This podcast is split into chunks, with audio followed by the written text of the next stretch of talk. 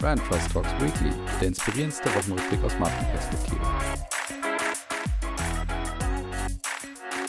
So, liebe Hörerinnen und Hörer, willkommen zurück zur Brand Trust Talks Weekly in der KW 47. Ihr seid zurück bei eurem Lieblingswochenrückblick aus Marketing und Markenperspektive. Und ich habe natürlich wieder ein paar schöne Themen für euch rausgesucht. Es geht natürlich wieder mal um so ein bisschen Retro-Trend. Da gibt es nämlich wieder eine kleine Information, die wir natürlich, sag ich mal, einordnen. Oder ich sag mal, es ist eher eine Information für euch. Die Einordnung folgt dann wahrscheinlich nächste Woche. Ich habe den Black Friday auch dabei. Allerdings habe ich mir und uns mal erspart, jetzt zu bewerten, ob das jetzt ein Erfolg wird oder nicht. Das können wir eh nächste Woche erst sagen. Aber wahrscheinlich wird er ein Erfolg. Da habe ich nur eine ganz kleine Information dabei, die ganz interessant ist, wie ich finde. Ich habe ein YouGov Ranking, mal wieder ein YouGov Ranking dabei, das ich euch sozusagen noch von letzter Woche schulde weil das, weil ich das letzte Woche nicht thematisiert hatte. Dann habe ich noch ein anderes Marktforschungsergebnis dabei zum Thema Gen Z. Ich habe einen Gewinner ich habe auch einen Verlierer oder sogar zwei Verlierer und ich habe auch ein ganz persönliches Fundstück. Insgesamt wird es, glaube ich, diese Woche relativ privat, kann ich sagen, mit dem einen, mit einer oder anderen Aussage sozusagen. Aber fangen wir doch mal an. Los geht's. Die Marketing-Themen der Woche. Ja, das erste Thema, da geht's wie gesagt, um diesen Retro-Trend, der unaufhörlich weitergeht. Und zwar ist es so, dass am heutigen Freitag der nächste Klassiker seinen Weg zurück ins Fernsehen findet. Und das ist jetzt eben nach Wetten, das und TV Total die Klassikersendung Geh aufs Ganze mit dem bekannten Moderator Jörg Dreger. Und diesmal zockt eben Jörg Dreger unter anderem auch mit seinem weiteren Moderator Daniel Boschmann, der inzwischen, sage ich mal, bei den jüngeren Zielgruppe wahrscheinlich ein Tick bekannter ist jetzt eben 20 Jahre nach der letzten Ausstrahlung der Folge der, dieser Kult-Game-Show wieder um Geld und Sachpreise. Und es geht natürlich auch um den viel zitierten und ja sozusagen angsteinflößenden Song und um 2015 auf Sat 1 wird eben diese Neuauflage eben am heutigen Freitag, am 26. November rauskommen und wird unter anderem von der Ufershow und Factual produziert. Und die sind relativ sicher, dass es ein Erfolg wird. Die sagen nämlich, endlich wird wieder gezockt. Bei kaum einer anderen Show kann man so herrlich mitfiebern wie bei Geh aufs Ganze. Die Kandidatinnen und Kandidaten aus dem Publikum müssen sich immer wieder sekundenschnell entscheiden, ob sie beim Spiel um Traumpreis oder Song auf Showmaster Jörg Träger, die Studiogäste oder doch ihr eigenes Bauchgefühl hören. Geh aufs Ganze zieht jeden in den Bann. Also da ist man sich relativ sicher, dass das Ganze eben ein Erfolg wird. Wir werden es nächste Woche wissen. Drei Folgen sind insgesamt oder werden insgesamt aufgenommen und ausgestrahlt.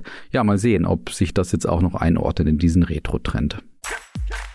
Ja, beim zweiten Thema sind wir eben schon beim besagten Black Friday. Da geht es aber, wie gesagt, jetzt nicht darum, den einzuordnen, ob er ein Erfolg oder Misserfolg oder sonst was wird. Aber da hat die Strategie- und Marketingberatung Simon Kucher und Partners eine ja, Umfrage gemacht und mal geschaut, wie sich das ganze Thema entwickeln wird. Ich habe für euch nur den einen Fakt mal mitgebracht, der das Ganze natürlich jetzt hier sehr in einem gewissen Licht darstellen wird. Also grundsätzlich sind Simon Kuchan Partner eben überzeugt davon, aufgrund der Umfrageergebnisse, dass der Black Friday erfolgreicher wird als 2020, wo ja so Corona-bedingt es eine leichte Flaute natürlich auch gab, aufgrund dessen, dass vieles auch zu war oder vielleicht auch der Geldbeutel bisschen weniger gut gefüllt war. Aber dieses Jahr gehen sie davon aus, dass er wieder sein Comeback feiern wird mit allem Erfolg und sich so auf den Niveaus der Vorjahre auch wieder einordnen wird. Aber interessant ist, dass Simon Kucher und Partners eine gewisse Black Friday-Müdigkeit bei der Gen Z interessanterweise sieht. Und zwar, dass 43 Prozent eben sagten, dass sie grundsätzlich weniger Interesse hätten am Black Friday und etwas gelangweilt seien. Und das fand ich dann doch mal einen ganz interessanten Fakt zu nebenbei, weil nämlich die Gen Z unter anderem auch das Thema vom nächsten Thema ist. Und beim nächsten Thema geht es eben um eine Marktforschung, die von Randstadt unter anderem durchgeführt wurde, gemeinsam mit dem Institut Mente Factum. Und die haben unter deutschen Berufstätigen eine Studie durchgeführt, und zwar insbesondere mit dem Ziel herauszufinden, was denn eben diese viel zitierte Generation Z bei ihren Arbeitgebern sucht und eben präferiert. Und bei diesem Trendreport, wofür arbeiten wir und was ist uns wichtig, wurden eben 1059 Beschäftigte ab einem Alter von 16 Jahren zum Thema Zukunft der Arbeit befragt. Und ich habe euch mal so die Kernergebnisse wieder mal rausgesucht und hier zusammengefasst und da kommt jetzt mal einfach in der Reihenfolge, wie es auch rauskam, so die Kernkriterien, was eben diese Generation Z im Beruf in Zukunft auch will. Und an erster Stelle steht da interessanterweise das Thema materieller Wohlstand mit 83 Prozent. 68 Prozent der Befragten sagen, sie wollen gebraucht werden in ihrem Job. 66 Prozent wollen von anderen anerkannt werden. Also da sieht man auch, wie wichtig dann auch die Jobwahl und auch die Position natürlich auch ist. 53 Prozent wollen Karriere machen. 53 Prozent wollen auch sehr viel freie Zeit haben und 36 Prozent, man könnte jetzt sagen nur, aber es ist auch durchaus beachtlich. 36 Prozent wollen einen positiven Beitrag für die Umwelt leisten. Und Randstadt bietet so drumherum auch noch ein paar interessante Statistiken, die ich mal für euch zusammengefasst habe. So ist es nämlich, dass 41 Prozent eine Karriere mit Führungsverantwortung anstreben. Und da sagt Randstadt ganz deutlich, dass es nur 41 Prozent sind, weil nämlich 62 Prozent sagen, sie möchten lieber Expertin oder Experte auf einem bestimmten Gebiet werden. Zudem ist es so, dass die Gen Z durchaus eine hohe Anforderung an die Unternehmen und vor allen Dingen auch die Führungskräfte stellen, für die sie arbeiten. Und 72 Prozent wollen einen Sinn in ihrer Arbeit sehen. Interessant ist auch, dass Randstadt herausgefunden hat, dass 38 Prozent der jungen Generation es nur noch für vorstellbar halten, dass sie nur noch einen einzigen Arbeitgeber haben. Das heißt also, dieses Arbeitgeber fürs Leben, das wird halt immer weniger auch bei dieser Generation der Fall sein, laut Randstadt. Interessant sind auch natürlich die Kanäle, über die man ähm, sozusagen das Employer Branding dann auch organisieren sollte aus Sicht der Gen Z. Und zwar ist es so, dass 33 Prozent der Befragten eben sagen, dass die Berufswahl insbesondere von Informationen auf sozialen Plattformen, Webseiten und auch der Werbung beeinflusst wird. Aber immerhin 25 Prozent sagen auch, sie vertrauen nach wie vor auch auf den Rat der Familie, also auf das, was Opa, Oma, Mama, Papa und Onkel, Tante etc. dazu sagen, wo man sich denn bewerben sollte. Also auf jeden Fall auch hier ganz interessante Ergebnisse von Randstadt mit Mentefaktum zum Thema Gen Z und was die sich in Zukunft wünschen. Bei Yuga weiß man, dass die bekannt sind für ihre viel zitierten Rankings, die immer relativ oft hier auch dann ja zu Gast sind. Und auch diesmal hat eben YouGov ein Global Best Brand Ranking rausgebracht, das eben auf Online-Interviews in insgesamt 54 Märkten basiert, wo YouGov eben im Zeitraum von 1. Oktober 2020 bis 30. September 2021, also genau ein Jahr, täglich repräsentativ für die jeweiligen Bevölkerungsgruppen ab 18 Jahren eben das durchgeführt hat und geschaut hat, welche Marke denn einen hohen Indexwert erreicht und für den Indexwert wurden eben Kriterien wiederum beachtet, wie zum Beispiel das mittlere Abschneiden unter allen Befragten eben auf sechs unterschiedlichen Bewertungsdimensionen, wie zum Beispiel allgemeiner Eindruck, Qualität, Preis-Leistungsverhältnis, Kundenzufriedenheit, Weiterempfehlungsbereitschaft und auch Arbeitgeberimage. Gewinner ist wie schon im Vorjahr Google, die eben auf internationalem Parkett zumindest mit 111 Scorerpunkten aufwarten konnten. Dahinter kommt dann Samsung, dann Netflix, die sich natürlich auch aufgrund von Corona vorarbeiten konnten, von Platz 6 im Jahr 2020 auf Platz 3 jetzt eben. Und auch insgesamt kann man sagen, dass dann die weiteren Top 10 eben vor allen Dingen dadurch gekennzeichnet sind, dass das Marken sind, die eben aus Verbrauchersicht wirklich die Bestmarken der Welt sind. Und da geht es dann vor allen Dingen um Webseiten oder auch um Apps, Portale oder auch Einzelhändler. So ist nämlich auch YouTube unter den Top 10 oder auch WhatsApp, die allerdings tatsächlich drei Plätze einbüßen mussten.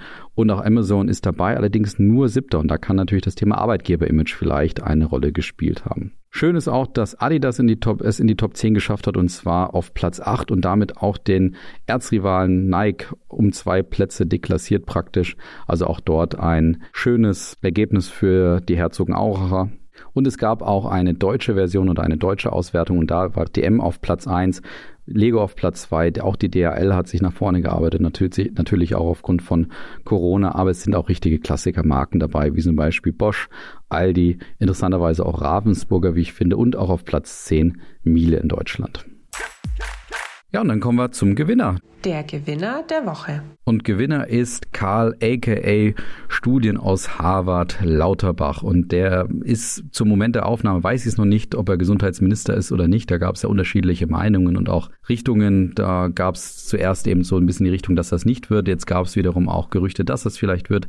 Aber diese Woche wurde auf Twitter zumindest vehement gefordert, dass er es eben werden sollte. Und da gab es unterschiedliche Liebesbekundungen, Sympathiebekundungen und auch Dankesreden und eben den Hashtag Wir wollen Karl.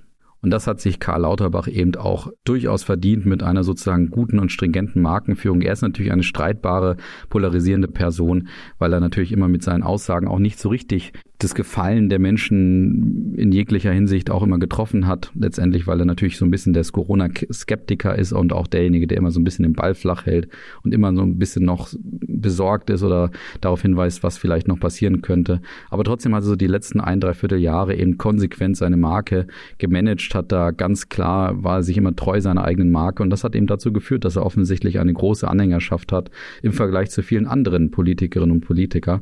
Und deswegen haben sich ja knapp 6000 1000 Leute jetzt auf Twitter unterhalten mit unterschiedlichen Tweets mit dem Hashtag eben Wir wollen Karl. Und da muss ich dazu sagen, welche andere Politiker oder welche andere Politikerin hat solch eine Sympathiebekundung bereits auf Twitter mal erfahren. Und deswegen, wie gesagt, Karl Lauterbach aufgrund seiner stringenten Markenführung, die nicht jedem gefällt, eben heute Gewinner bei Branch Talks Weekly. Ja, und kommen wir zu den zwei Verlierern. Die Verlierer der Woche. Ein Verlierer ist Zoom und das war natürlich irgendwie abzusehen und die reihen sich ja ähnlich auch wie Peloton eben ein in die Corona-Gewinner, die aber immer mehr auch zum Verlierer werden oder sag ich mal einfach, wo sich das der Markt und alles drumherum einfach ein Stück weit auch normalisiert. Es ist nämlich so, dass die Aktien von Zoom mal wieder richtig absackten und zwar auf einen Tagesverlust, den man seit dem Börsengang im April 2019 das letzte Mal in der Form erreicht hatte. Und insgesamt kann man feststellen, dass in den vergangenen drei Monaten eben der Kurs um insgesamt 42 Prozent gesunken ist. Und da ist Zoom einfach wieder zurück in der Normalität. Es hat gar nicht so viel vielleicht auch mit der Markenführung zu tun. Die tun relativ viel dafür, dass sie auch weiterhin erfolgreich bleiben. Aber wie gesagt, ist die Normalität und die neue bzw. alte Welt, auch wenn wir nach wie vor ja wirklich in der Pandemie leben, kommt jetzt so langsam wieder zurück und deswegen ist es eben natürlich so, dass Zoom jetzt auch so langsam wieder die normalen Zahlen erreicht, die man eben vielleicht auch ein Stück weit gewohnt war von der Marke. Aber deswegen trotzdem aufgrund dieses Absackens am Aktienmarkt im Zoom diese Woche Verlierer bei Brancher Stocks Weekly. Und zweiter Verlierer ist Amazon Music und auch ein Stück weit Helene Fischer.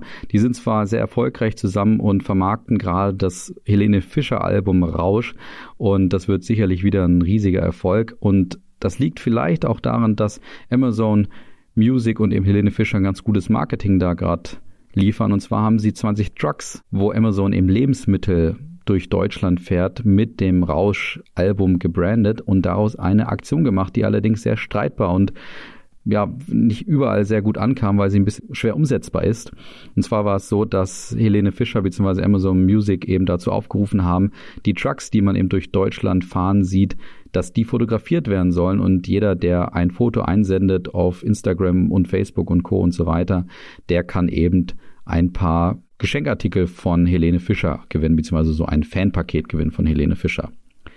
Und warum das dann zu Frust geführt hat, ist natürlich, dass einige diesen Truck dann gesehen haben auf der Autobahn und Co. Allerdings beim Fahren natürlich nicht immer unbedingt ein Foto machen können. Und das hat dann unter anderem auch zu einigen negativen Reaktionen geführt. Also bei Facebook haben unter anderem ein paar Konsumentinnen und Konsumenten eben gesagt, na toll, habe heute einen auf der A1 überholt, aber ein Foto während der Fahrt war für mich leider nicht möglich. Oder ein anderer sagt, während der Fahrt Bilder machen, tolle Idee, nicht jeder hat einen Beifahrer. Naja, mit Glück gibt es dann doch einen Punkt in Flensburg und eine Geldstrafe. Und noch einer hatte dann gesagt, heute einen überholt, nur mit Fotos wird es dann halt schwierig, wenn man allein im Auto sitzt. Also deswegen kam diese Aktion nicht überall gut an. Ich finde sie auch vielleicht nicht ganz so komplett durchdacht, aber aufgrund dieser negativen Reaktionen, die da auch dazu geführt haben, Helene Fischer und Amazon Music hier jetzt eben auch Verlierer diese Woche bei Branchers Talks Weekly. Das Fundstück der Woche. Und jetzt kommen wir zu einem ganz privaten sozusagen Fundstück, weil das selber in einem Meeting mir aufgefallen ist. Und zwar hatten wir diese Woche Meeting und hatten dort die Beukeler und die bekannte Prinzenrolle auf dem Tisch liegen. Und mein Kollege Philipp, den man ja auch von Branchers Talks Beyond kennt, hat eben die Kekse aus dieser Rolle rausgenommen, allerdings praktischerweise aus einem extra dafür entwickelten Siegel bzw. einer extra dafür entwickelten Öffnung, die unten an dem Produkt war. Und das hat mich dann doch überrascht, weil ich es in der Form noch nie gesehen habe und selber damit aufgewachsen bin, dass natürlich die Beugler und diese Prinzenrolle immer so ein bisschen eine Herausforderung war, wenn man die konsumieren wollte, weil man immer von oben reingreifen musste und dann irgendwann immer die Tüte weiter aufgerissen hatte oder geschnitten hat oder was auch immer. Auf jeden Fall weiß ich, dass es immer so ein bisschen zu einer Herausforderung geführt hat. Und was dann noch schön war, wir haben das Ganze ja dann auf Instagram gepostet, weil ich einfach total überrascht war und ich einfach es liebe, wenn solche Marken sich so kleine Gimmicks und Ideen überlegen, wie sie eben das Leben der Konsumentinnen und Konsumenten einfach einfacher machen können. Und dann hat De Beukel auch direkt auf Instagram darauf reagiert und das geliked und uns auch darüber aufgeklärt, dass sie bereits seit 2019 diese Innovation hatten. Und ich habe die natürlich nicht bemerkt. Ich habe jetzt aber auch den Grund dafür herausgefunden. Da kommt jetzt eine private Information. Ich habe nämlich meine Frau gefragt und die hatte mir gesagt, sie wusste das schon die ganze Zeit und wir hätten doch auch schon Kekse da gehabt, aber jetzt kennt er eben die Rollenverteilung im Hause Fernando. Hier ist es nämlich so, dass offensichtlich meine Frau die Prinzenrollen Kekse hier konsumiert und deswegen konnte ich das natürlich nicht wissen. Also das ist doch mal eine schöne Erklärung von dir Beukel, dass ich diese Innovation nicht mitgenommen und wahrgenommen habe. Auf jeden Fall, wie gesagt, aufgrund dieser kleinen, feinen Veränderungen und Optimierung bei so einem Standardprodukt, was sicherlich produktionstechnisch gar nicht so einfach ist, ja, De Beukeler fast so ein heimlicher Gewinner, aber zumindest mal Fundstück bei uns hier im Podcast. Ja, und damit entlasse ich euch auch schon wieder, beziehungsweise weise natürlich darauf hin, wir haben am Sonntag unsere Adventsfolge, wo es dann ins Ranking geht des besten Advents- oder wie zum Weihnachtsspots. Und da könnt ihr natürlich drauf gespannt sein und auf jeden Fall einschalten und mal gucken, wer da auf den Plätzen landet und wer es da sozusagen in die Top 10 auch schafft. Ja, und damit, wie gesagt, schönes Wochenende auf jeden Fall und natürlich einen guten Start in die Woche. Macht's gut, bis dann, ciao.